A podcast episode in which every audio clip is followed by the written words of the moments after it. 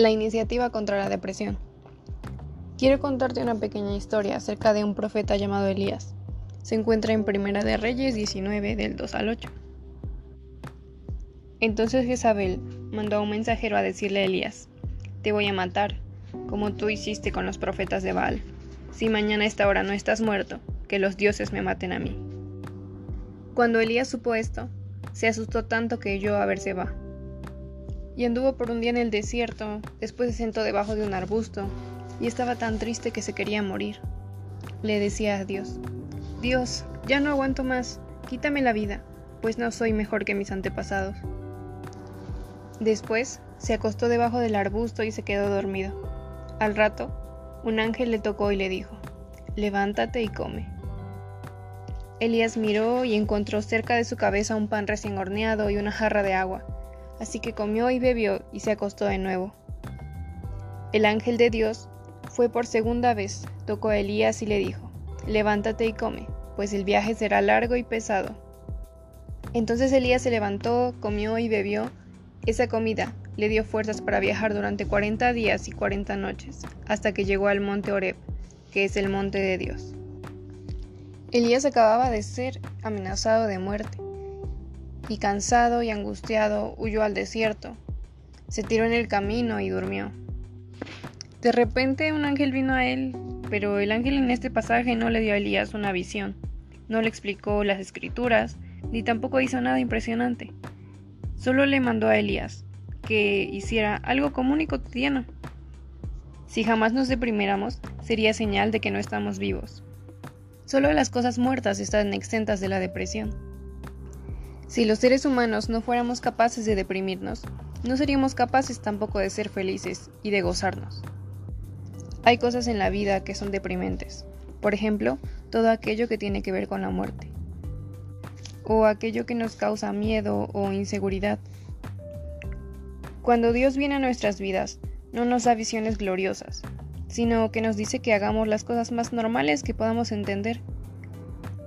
La depresión y la ansiedad tienden a apartarnos de las cosas cotidianas creadas por Dios, como comer, dormir, salir a caminar. Pero siempre que Dios viene a nuestra vida en esta etapa dura, su inspiración nos conduce a realizar las cosas más naturales y sencillas, cosas en las que nunca habríamos imaginado que estaba Dios con nosotros, pero al llevarlas a cabo nos acercan a Él. Dios está contigo desde que te levantas, Dios está contigo desde tu desayuno porque Él ha provisto para que tú estés desayunando. Por Dios has llegado al trabajo ya que en el transporte, ya sea que vayas caminando o en bus o en carro, ha permitido que no pase ningún accidente. Él va contigo.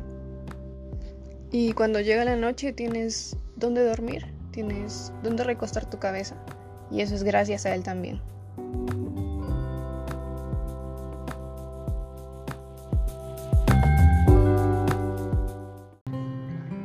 Si tratamos por nosotros mismos de vencer la depresión, solo conseguiremos hacerla más profunda.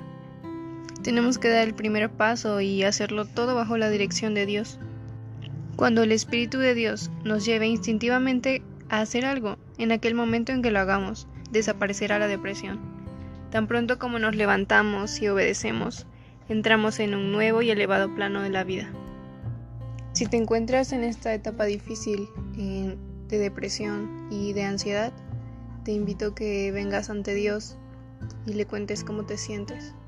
Él siempre está atento a los corazones humillados y a los espíritus devastados. Él siempre va a estar para escucharnos y me gustaría leerte un versículo más.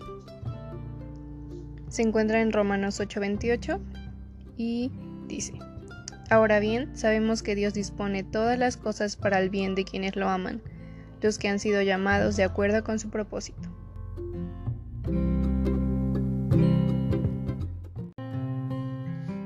Sabes que aunque no es la culpa de Dios que tú te sientas así en este momento, sea como te sientas, eh, depresión o ansiedad, no es la culpa de Dios. Y pues es incierto porque ha venido a tu vida, pero en este versículo Él nos dice que va a ocupar todo lo malo para bien nuestro. Y sé que en este momento, cuando te sientes así, devastada como Elías se sentía y quería morir, Tú te vas a acercar a Él y Él te va a escuchar. Y a través de eso le vas a poder conocer más porque ahora solo vas a depender de Él.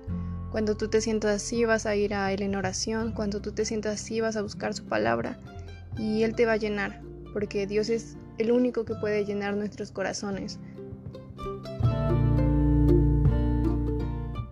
Él te conoce perfectamente y voy a estar orando por ti y espero que pronto estés mejor y espero enviarte algo más en estos días.